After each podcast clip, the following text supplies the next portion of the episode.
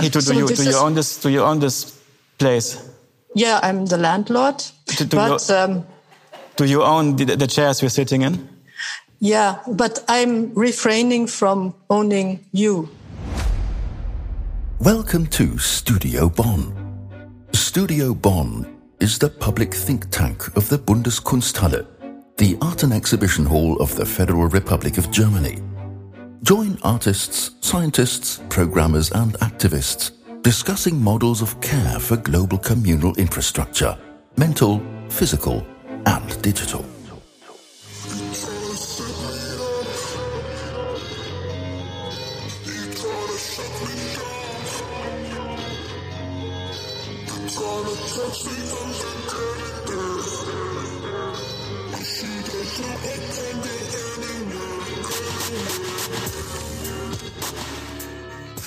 What a song.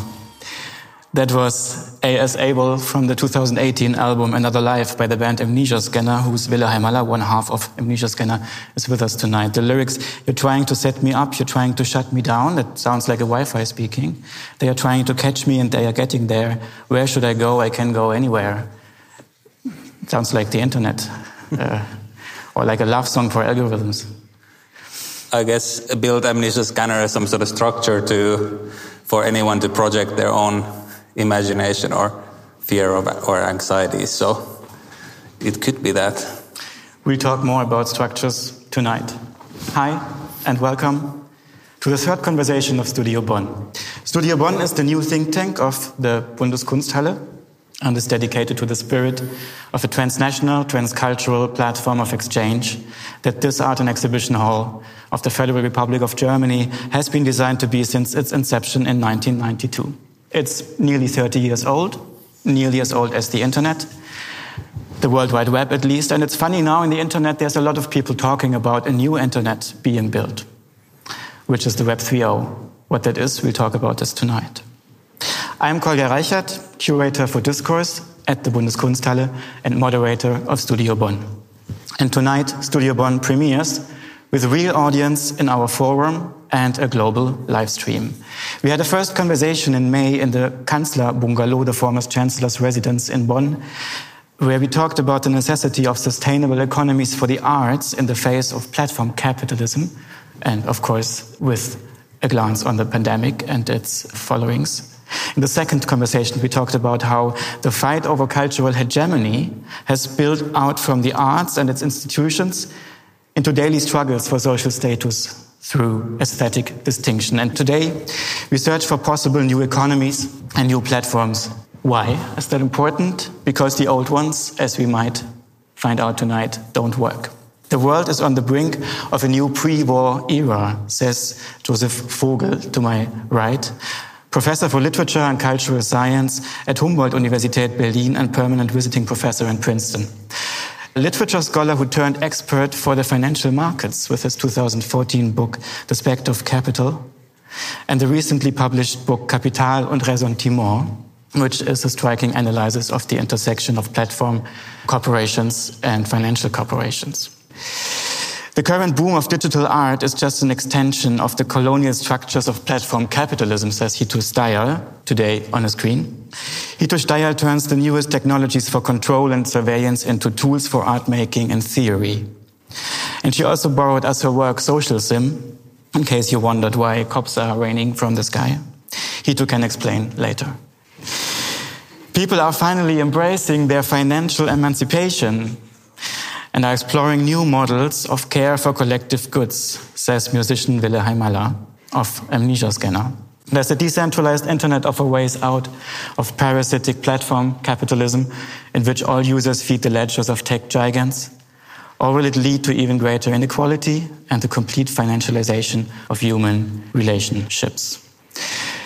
We see a new technology gaining pace, the blockchain technology, which claims to pull the ground away below banks and central state institutions and connect people directly. And you, Ville, in your work, have experimented with the blockchain technology early. How did it start? How did you engage with crypto?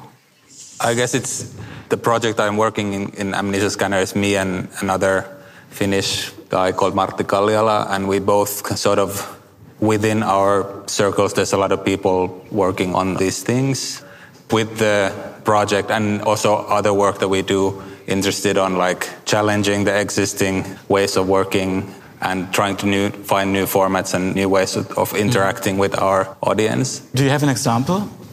So far, the only crypto related thing that we've done, we're currently working on a lot of things, but sort of what it all builds on currently is uh, a 2018 we performed in Krakow in a festival called Unsound, which is a experimental electronic music festival. And since like electronic music has sometimes this sort of disconnect with the artist and the audience, how could we create some sort of connections to our audience? And in the room where we performed, we set up a Wi-Fi network that appeared as a sort of like a free Wi-Fi for anyone to use for any purpose they want. But the once you logged into the Wi-Fi with your phone, it threw you into this sort of chat room where you were with only with everyone else who had logged into the network. And mm-hmm. and you could sort of like interact with each other. And during the concert we could also somehow overtake their phones and turn them into strobe lights or whatever. So it was like also kind of we tried the limits of like how much people can give control on their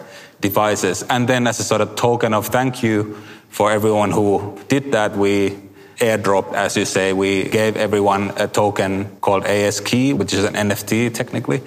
It was like our token of saying thank you and giving something and token of participation. And then we started building on that. And by holding this token, you could access the website, sort of a vault where we could hand these people uh, unreleased music, whatever we wanted. And just, uh, just the people who held this token. Yeah.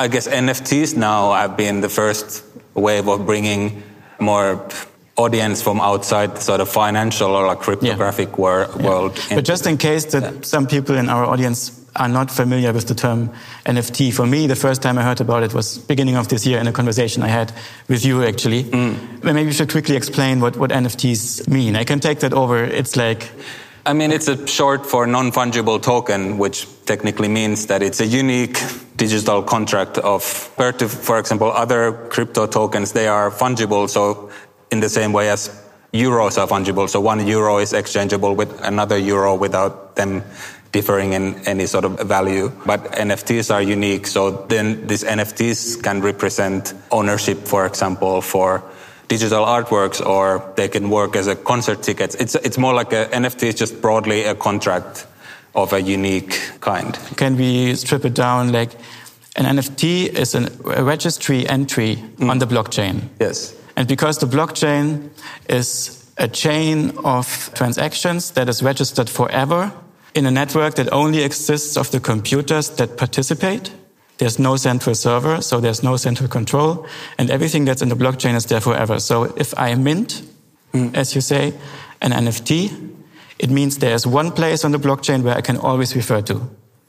Then somewhere else, I think you have a contract, smart contract, and no, that says NFT like this NFT belongs contract. to this person. No, correct. No, that the NFT is the smart contract. So, okay, I heard that the Beeple collage that was sold for 69 million in March and kind of uh, spurred this whole discourse on NFTs a lot consists of like there's a token somewhere, then there's a smart contract somewhere, then there's the smart contract refers to a document. The document has a link.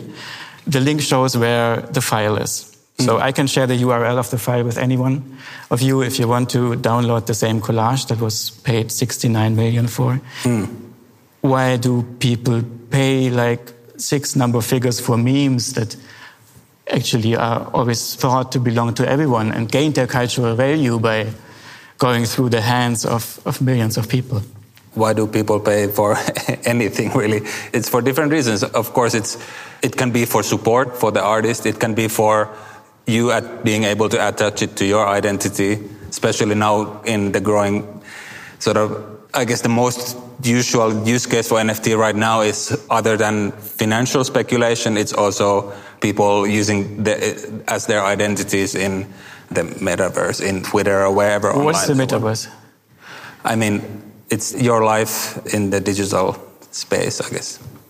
But what happened now with the people that you gave NFTs to three years ago. Mm. Do they still hold these NFTs? And are they now suddenly, you probably didn't think of any economical incentive back there? No, we've Are seen. they now valuable? Because of course we can, since it's an open ledger, we can see them and we can see if they've changed owners, and most of them are still within the owners who we gave them. Some have sold them forward. Some like they accrued some value and they probably made at least their concert ticket back if they didn't want to hold it. But most of them have held it as their collector's items, and now we are then starting to build a way bigger project on sort of on top of these ideas, kind of as a new way of communicating with our community. And what will members be able to do? What does the technology enable them to do? Well, the long term plan is that we want to release a huge body of work, which will then, by every owner has a vote within this.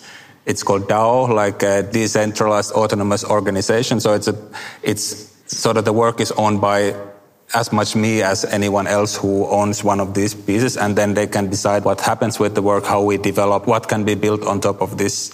So what's interesting with NFT as a you could think of it as some sort of glue between the artist and the audience of the artist, which is completely agnostic on any sort of platforms. For example, now the way how I can interact with my audience is through Instagram or YouTube or Twitter or all these platforms that completely make up the rules how I can interact with them. Only interaction I get back is likes, which don't mean anything. I could even go and buy millions of likes. It's, it's not even a symbolic gesture anymore. So I don't have any sort of bigger feedback on uh, I can't get anything back from my fans, and also what my fans can get from me is completely dictated by the algorithm. And if Instagram decides to close the whole service tomorrow, I lose all the fans and like anything that I've built on that. And NFTs are, since they're in the contracts in the blockchain, they can technically they're there forever and anything new can be built on them. They can be taken from one place to another. They can migrate. And this this is like a bond that is between me and the person i have the contract with as long as we have that. And if the person doesn't want it anymore wants to i don't know needs the money back or whatever they can sell it to someone else and then this contract is me with me and this other person so Mm-hmm. And of course, selling is, and it's also not an automation that NFTs are sold. NFTs can be also gave for free, given for free. It's also, I think that's what the big NFT outrage became off was that these huge numbers were flaunted. But like, I, there's also huge amount of NFT projects that are completely free and more built just tools for community building. Hito, you have been also engaging and researching in the crypto space early, I think. Uh, can you quickly tell us how you started to engage with the blockchain technology? I was involved around 2017 into a lot of blockchain debates that happened around Serpentine Gallery at that time. So this is how I started being introduced to the blockchain. And luckily around that time, crypto crashed might have been a little later, like crashed almost very, very substantially. And at that point, the discussion became actually quite interesting because most of the idiots were gone. And then people started discussing really interesting things around governance mainly. You know, about consensus, about how to not only think about it in, in in an engineering or programming way, but really in a theoretical way. So that's when I got interested and I completely started getting disinterested again when the NFT craze started, especially in the art scene. I mean, I get what Ville was saying, maybe it was different in the music scene, but I think in the art world, it was quite shambolic. The thing that happened is that basically the worst and most monopolist parts of the art world immediately colonized this space and started basically extracting labor from very precarious people. This is how I saw it. So basically, for me, NFTs are sort of the equivalent of toxic masculinity as a medium because they take up way too much attention and they use up all the oxygen in a room. And I really almost refuse to talk about them. Thank you. We will learn more later on the reasons why you don't want to talk about them and why, how we can over, get over a discussion of auctions and bidding and private ownership of art. Josef Vogl, You are a literature scholar who turned into an expert for the financial markets. How did that come about?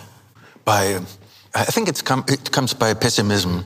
So if you want to be a pessimist, you have to think about financial markets. And when, uh, when did you decide to become a pessimist?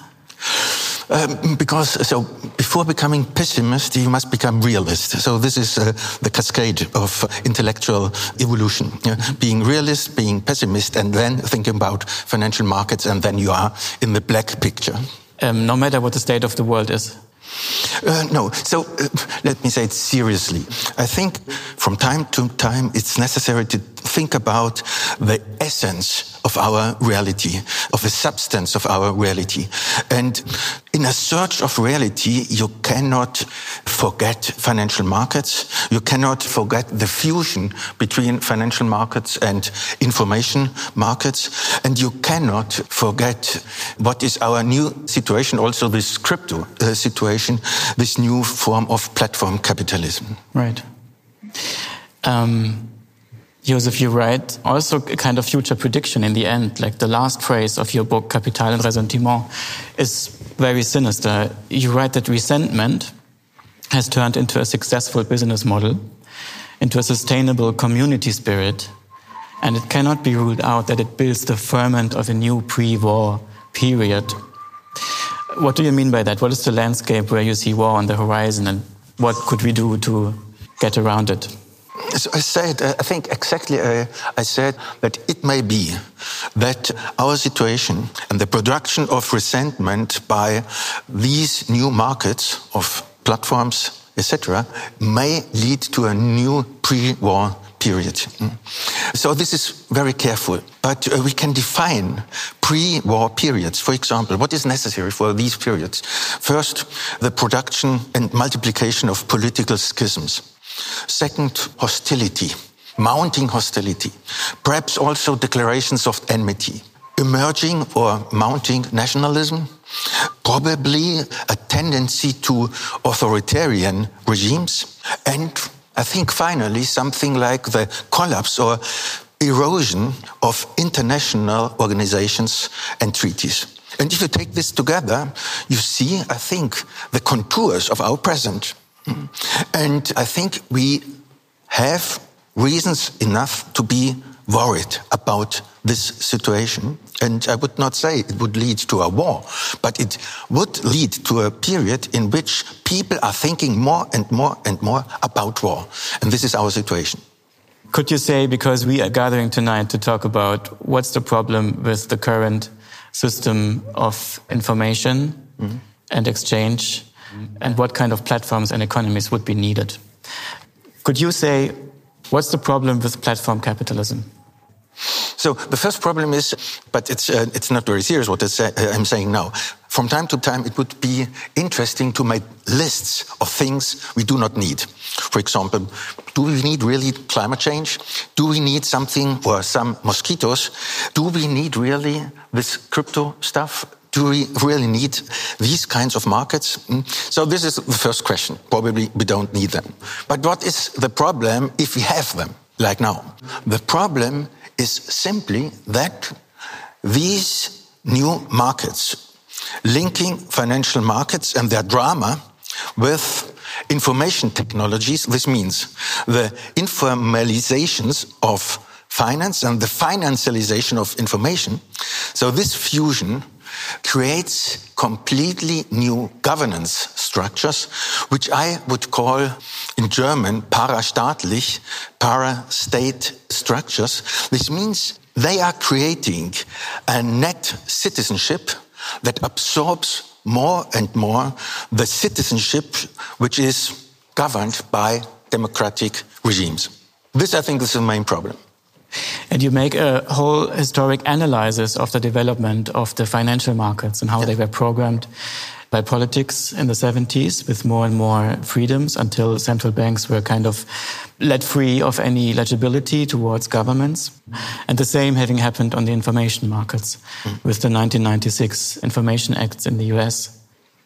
You quote from Nick Srnicek's book in 2016, Platform Capitalism, about how high numbers um, of tech wealth is being channeled uh, outside of, of the US tech system. Like, for example, Google with wealth of 73,000 billion US dollar Uh, holds 85.7% offshore. Apple with 215 billion dollars holds 92.8 offshore which would be enough to buy Pfizer, for example. This is pre-pandemic time, so it was before yeah. the successful joint venture of Pfizer with BioNTech. So this money goes outside of civil civic structure of the US, goes offshore, and it's easier to borrow new money than to take that wealth, right? Mm. And then there's a constant channel where central banks give out more money, lower the interest rates to fuel investments, and in the end, you have like a trickle down of um, wealth, as you describe, and you so have a trickle I down. I think it's very important to know that uh, only financial products and these licensed data products, uh, mm -hmm. like in Google, in Facebook, uh, in Uber, etc., can be transported over the border without problems. Mm -hmm. And this is a, another aspect of this tax privilege. Yes. Mm -hmm. Which is part of a bigger movement that was also fueled by technology and by state regulation starting in the 70s. Yeah with the outsourcing of industrial labor, former so-called industrial countries, uh, the US, Germany, Japan, yeah. first of all, which supported like a global competition of labor, mm. right? Which was even fueled by the possibilities of information technology in yeah. the 90s and the internet. Yeah. So you could suddenly have call centers in the Philippines. Mm. Um, uh, may I interrupt you mm. simply to add one thing? The big takeoff of financialization, uh, beginning in the 70s, mm. taking off uh, in the 80s, and escalating in the 90s. So this takeoff of financialization caused the deindustrialization of Great Britain and United States. So the Rust Belts uh, in Middle England and in United States are the effect of the Reaganomics and the Thatcher politics uh, privileging financial markets. But there was, it was also a time where many art schools sprang about, right? And more stress was put on creative labor and um, the creative industries became something to be talked about. But yeah, you are a musician, Ville, and um, I just couldn't help but think of Spotify, yeah. where you probably could tell similar numbers.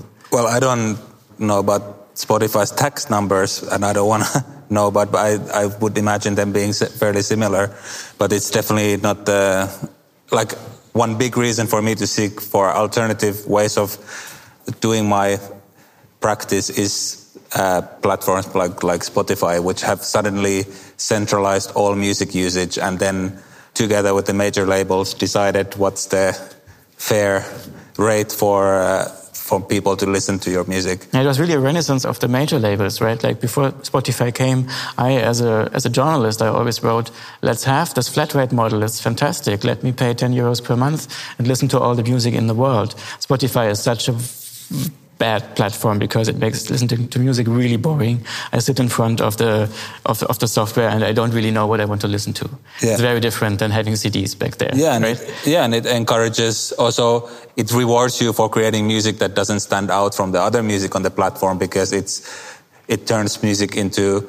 I mean, it's funny that genres suddenly music genres are named by the platforms. There's Spotify Core, which is uh, music that sits well in Spotify. There's SoundCloud Rap, which is music created on that platform, and it suddenly everything is dictated by again these centralized organizations who dictate the rules for them, and, and your only option is to obey or not exist. If you're not in the search engine, for a lot of people, you don't exist, and it's kind of these sort of reasons that I think drive now people, I think pandemic worked as a big booster for this research on, on new ways of interacting with our fans because touring in music, the touring playing live concert was maybe for 90% of the musicians that presented like 90% of their income. And when that was taken off completely, people were forced to have this conversation with their audience. Okay, how are we going to continue? Because you used to support by buying records and buy concert tickets, and now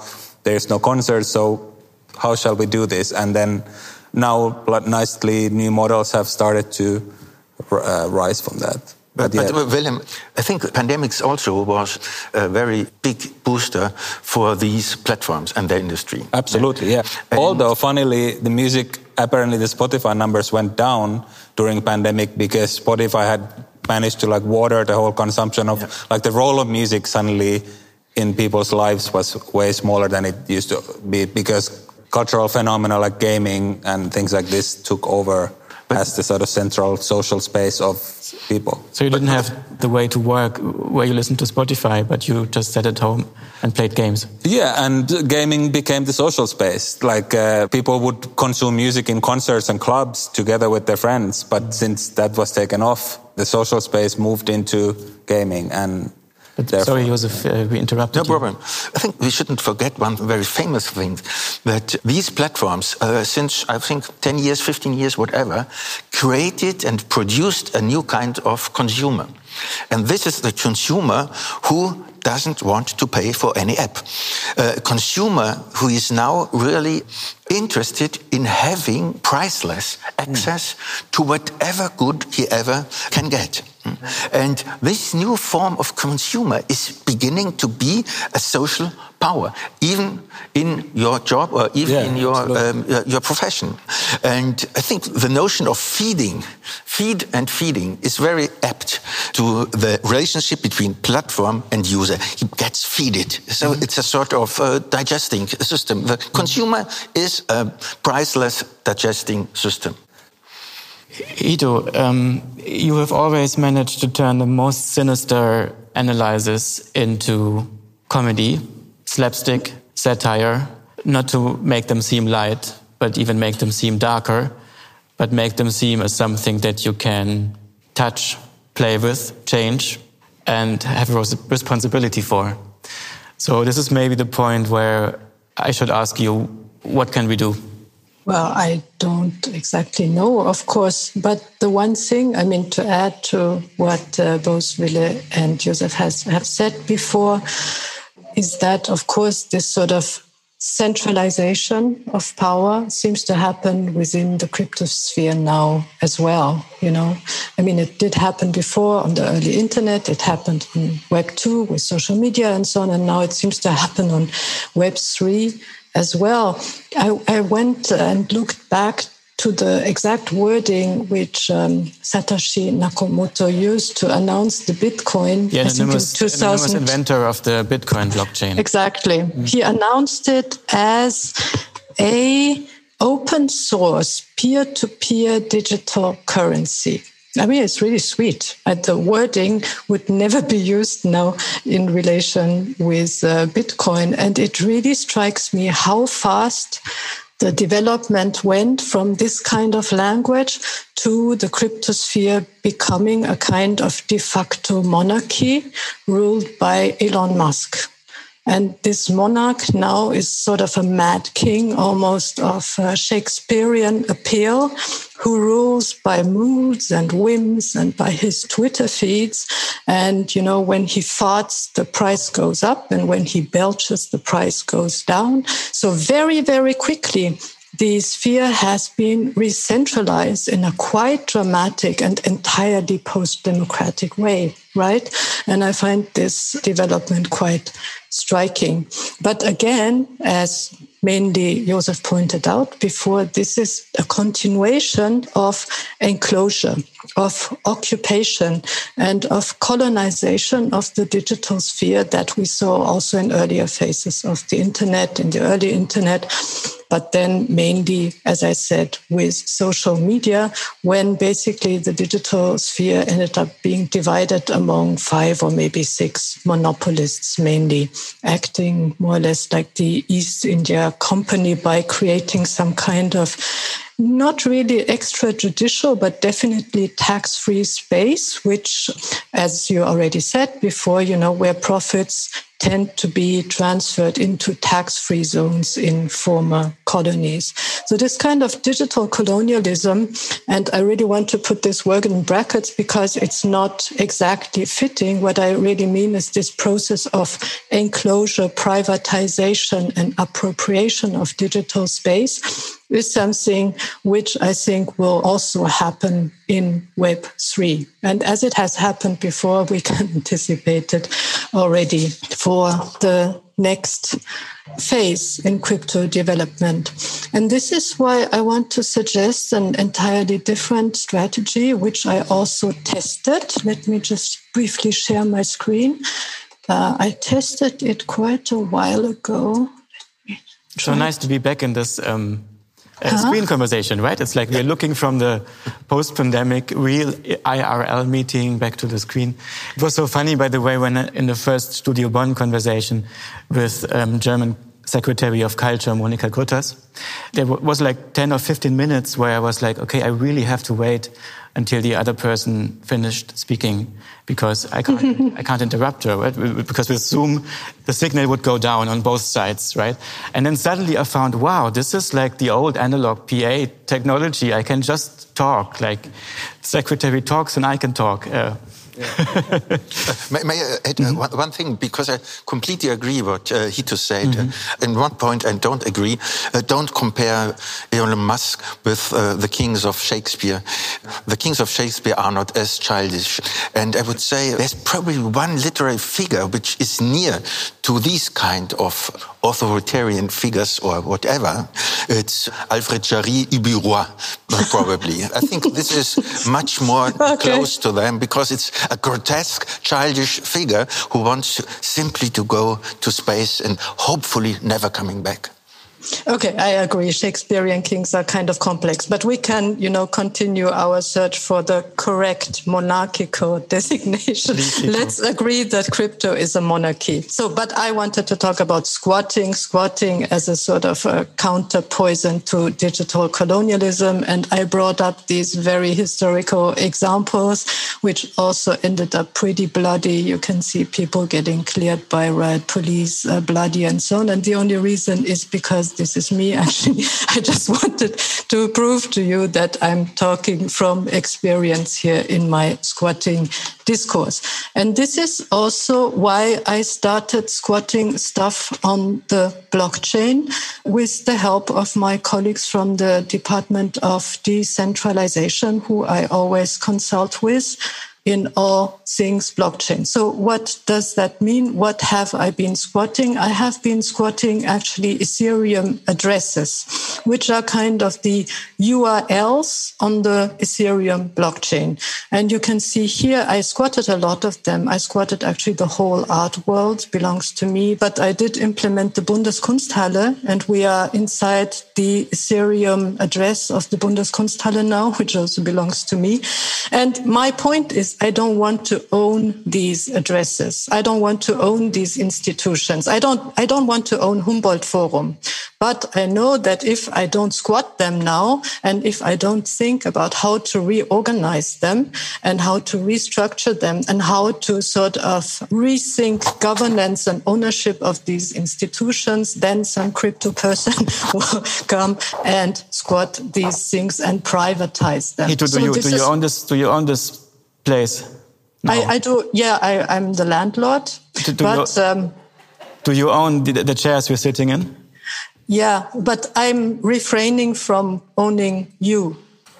But you own the contract. Personally. Oh, you own my hmm? work contract with Bundeskunsthalle. Uh, maybe, yeah. But anyhow, the thing is that I don't want to own it. I want to redistribute it. And this is why I implemented this little tool here inside the Bundeskunsthalle Ethereum address, which is a quadratic voting tool. This is also something that has been discussed in the blockchain sphere early on, but it's getting too complicated. The thing I really wanted to mention is that in this tool, you can choose about different ways to govern either parts of Bundeskunsthalle or the whole thing. You can choose to have it run in a sort of worker self-management structure or in a Stonehenge plus structure. This is something I came up with in a discussion with uh, David Graeber and Nika Dubrovsky at the Venice Biennial when we figured out that this was the Venice Biennial or the you know, fest, the carnival of the art world happening there was something like a big ritual, like the ones that must have happened at Stonehenge, some kind of really excessive feasting designed to play test new modes of oppression. And I think this should be also play tested, you know, in order to find out what sort of strange governance mechanism exactly we have in the art worlds because they are super mixed and super messed up. Some of them are formal representative, democratic, but most of them are very informal. They are ritual, they are tribal, they are corrupt, and so on and so on. They all coexist with one another. So, in a way, uh, this is uh, refers to uh, a work by philosopher Karatani Kojin, who wrote about different modes of exchange and came up with the suggestion that one, especially in the digital age, should go back to some kind of gift economy principle and so on and so on. So basically what you can do is you can vote here in this special blockchain mode, if you like, and allot some votes of your voting credit, and then you can vote, blah, blah, blah, and so on. I have to tell you, you can do this in an Excel sheet. You don't need the blockchain. For most things that are sort of blockchain that seem fixed to the blockchain, they don't require a blockchain whatsoever. That's what I said before, contradicting Ville about the NFT that was sold with the people, right? It could have also have had another connection. Like it's not really like an essential. Have, yeah, it could have been a just very regular contract. The blockchain is just this added you know, aspect of magic that somehow makes it more legitimate. It's a sort of legitimacy magic happening. But anyway, let's use it to think about these new forms of governance, about these experiments in participation, which I think are necessary, not only to restructure a lot of the art institutions, but also to think about the formal and informal nature of participation itself. So what I'm actually suggesting is to have this kind of DAO squad, let's call it a DAO squad in existing institutions. Sorry, the, the DAO in, being this uh, decentral autonomous organization that Ville talked yes, about before, right? Exactly. Like a community, yeah. like an organization of people who don't have to meet or know each other. Yeah, but, as, yeah, mm. exactly. But uh, so when Ville said we are going to have a DAO, but we don't know exactly how. So this is an example of exactly how. For example, worker self-management is one concrete example of how to run a DAO. And you do not need a blockchain for that. The history of Yugoslavia proves it. It has been working very well without blockchain for quite a while. But as I said, it's an opportunity to rethink all these modes. DAO squats on the blockchain to oppose digital colonialism on Web3. Who can vote here? you cannot, I mean, you could, if you went through to this uh, website and you attached your MetaMask wallet. But at the moment, honestly, all blockchain experimentation, at least the one on the Ethereum blockchain, is completely blocked by the fact that uh, the prices are way too high. And basically every transaction for any kind of experimental purpose is both first too expensive and then secondly incurs an environmental cost, which at this point is entirely irresponsible. So, I mean, I just want to say I didn't do anything on the blockchain. I'm just modeling how it could work if this was a proof of stake blockchain, for example, which would not incur this massive environmental damages. But, but there are several proof of stake blockchains running already. I, I know, I know, I know, I know. Yeah. This is a discussion which uh, has already happened there are proof of stake blockchains, and I'm not against using them at all. But there is one tiny other thing which I want to highlight in just, the just context. To make it very, very simply for, for everyone who's asking what that means now, it's a very energy low model and a very energy high model, which comes from the anarchic times of blockchain and 2008, 2009, 2016. The new proof of uh, stake model would allow for doing away with the whole debate about environmental costs and stuff. And some blockchains are already running on it. Ethereum is hoping to do that, and that would do away with the problem that you described, right? It would be usable again, in your view. Yes, but can I say something in relation to digital colonialism? This was basically the end of what I was going to say. In relation to the environmental cost, one thing that most people that use these kinds of blockchain quite neglect is that the environmental cost, but also the cost to the social fabric and the economy usually does not happen in the first world. It happens in these territories with, let's say, very reduced governance, which are sometimes not really recognized, like Kosovo, for example, like Transnistria, uh, like the disputed territories in eastern Ukraine. That's where blockchain mining happens a lot these days. And there was one really, really fascinating detail, which I'm actually going to uh, base a lecture on with my colleagues because of this massive and sustained mining in northern Kosovo, the clocks in Europe started to run at a slower pace two years ago because so much energy was drawn from the grid. So basically, six whole minutes were lost in the February of 2018 because of this kind of massive blockchain mining. And I think that this is a very interesting example how this kind of mining literally disintegrates and disappears time. Wow. Can I get back to the question who owns that place? Hito? Well, well, the people. If you look at the guys falling down in the background, you will see that half of them have my face. they have this uh, writing on their back which says people. so it's owned by the people. Either you have a lot of power now or you don't. I'm not sure. No, like I'm either you the... either you exercise the power over our institution that owners of NFTs exercise their power over the files, which can be viewed by anyone, and anyone can come into our institution. And are you showing us that this power is, in the end, like basically like baseless? No, I'm showing you that this power is magic, just like capital itself right? I mean, Joseph was talking about how capital manages to get all these tax exemptions and so on. I mean, it's a sort of magic force. The blockchain is a magic incantation. Property is a magic incantation, right? And I'm basically now conjuring up this magic in pretending, and maybe this is a not unimportant detail. If you own this address, this Ethereum address, then actually the item is minted as an NFT. So I minted the your institution and I own it under the rules of crypto magic. And uh, Joseph, you are an expert for the magic and the rational machine room behind the magic of financial markets. Ville, you are an expert for the magic of the blockchain. I, I wouldn't Does, call myself an expert on that, but, but, but I know something but, about it. But, but you could probably say, if it's true what Hito claims, does she own this place? I mean, she owns technically the address on on the ether. Like she owns the address, like she would own the web address of www.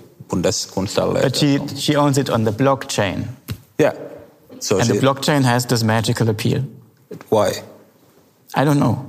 I don't know why. I, don't, I just see it in prices. People I, yeah, pay incredible prices to own I, something. I see it as a decentralized way of working instead of centralized ways, way of working. What Hito is showing is a decentralized way of deciding on things, voting on things, governing.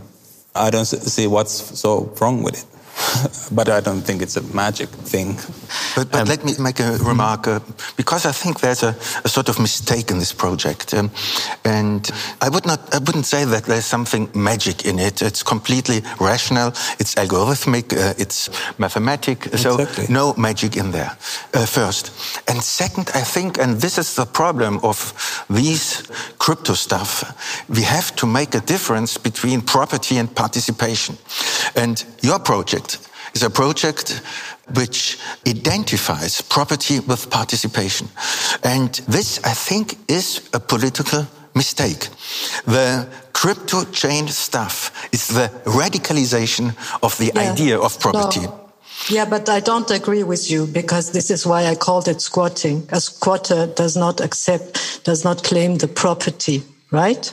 just squats some building where he or she does not think that ownership is legitimate in the first place. So I'm not claiming the property, I'm squatting it. That's the difference. I don't believe in property and I don't believe in owning it, but I do believe in squatting these things precisely to prevent the coming enclosure of basically everything on this new crypto Web3 layer, which we can anticipate because it has happened already, as you describe. But you agree that it would be important, even in squatting, to keep in our eyes that we must distinguish between property and even if a collective participates in property on the one hand side and political participation on the other side. It's a completely different. Uh, Absolutely. Uh, yeah. I completely agree. But I think you have to claim the space first to allow this laboratory to happen in the first place because otherwise it might not happen or it might happen under the conditions of this extreme casino crypto market. And this is precisely what I want to prevent. So maybe this uh, squatting could be called apotropaic, maybe in order to prevent the crypto enclosure, the mainstream crypto enclosure, let's call it. I mean, I'm not opposed to the idea of DAO that Ville mentions. I just think that as long as this boom goes on, the fantasies of people will always be drawn towards, you know, the easy money and the casino and all these also quite understandable needs of people that were impoverished by pandemia and are now getting exploited. Yeah, I mean, I think the first, for example, the first wave of NFT definitely showed that, like the all the most dubious things got the big attention. Yeah. But now seeing what's being built now after the first wave passed and the price crashed a little bit and kind of things calmed down, a lot of very beautiful things I see, a lot of very beautiful things being built on it, a lot of real communities being built on where everyone participating in these communities are getting equity in of their participation and people who around the planet building new structures that can help them really change things, I believe. So, do, do you have an example? Yeah. Maybe? Sorry, Hito. No, no, I, I, think, you know, it's just plain all talking about cooperatives, which I fully agree with, right? Just with all these things, you don't really need the blockchain. I mean, if it's. Uh, I mean, it helps. for it helps in governance significantly and especially in, in huge international communities who also it implies huge level of privacy for people. You can decide to be there with your own identity or not, which I think is a really huge step from like the platforms which have just been exploiting our privacy and our data in all the ways they see fit without us having any control over it. And now you can participate in big projects completely anonymous if you want, just by with your voting power, which is in the blockchain. Yes, I just going back to you know the initial Nakamoto announcement. He was talking about Bitcoin being about the automation of trust. And I think that's also a bit of the fantasy in some of the DAO projects. And I think this is the one thing that really cannot be automated, right? And if you try to do it, you will always open up somehow for scams or for people trying to game this kind of automation of trust. So I think that's the one sort of fundamental structural mistake that many people make when thinking about, the blockchain that political processes or the process of engaging with one another politically discussing you know, spending also time with one another and trusting one another that these can be automated. I think these are fundamentally human activities that will only lose once they get automated. But as I said, you know, all but these. But anonymity doesn't mean that there is no interaction. And of course, people communicate and talk and discuss things. It's I don't think blockchain automatically means that you just have this screen where you go and click. It's, as you probably know, but it's a, it's a mean of people proving that they are the ones who own this Uh, Ville, you told about this. You told me the other day. You told me about this Philippine uh, gaming project, which sounded like like an economy. I, I can't even half understand. Yeah, that, that's an interesting example of kind of like the another kind of effect that the global crypto NFT market can have on people's lives. Uh, actually, the largest in quantity, largest NFT market is actually in game assets in different NFT games. So, like weapons, uh, characters. It, it, depends. I'm not a huge specialist on uh, crypto gaming, but in the same way as in MMORPGs, you would collect rare items and use them in the game. In the same way, now these items can be they are NFTs, so they're provably owned by someone. And there's this one specific game called Axie Infinity, which is something between, I've never played it, but it's something between Pokemon and chess, some sort of collectible game that involves also some sort of strategy. And during COVID, I know the name escapes me, but it's a specific part of suburb of Manila, I think, in Philippines, which was heavily hit by COVID and a lot of people already in impoverished positions lost their jobs. And people there started playing this play to earn game. Technically, it's a game that by playing it, you earn these tokens within the game that you can then exchange to other cryptocurrency and exchange to like fiat currency in the end to pay for whatever you need. So if you're and successful in the game, you can exchange these tokens for Ethereum or yes. Bitcoin, for example, and then you can change that into yeah. so, dollars so, or euros. So suddenly something like 10% of people in this suburb are currently playing this game and earning two, three, four times that like an average income that they would earn in the Philippines in like a, for uneducated people living in poverty technically. And the interesting thing was that this, when this game got really, whatever gets, gets traction in, in the crypto NFT world, of course the value and the prices will go up. And suddenly the prices of these NFT collectibles in this game got way too expensive for the people in there to anymore enter to this game market.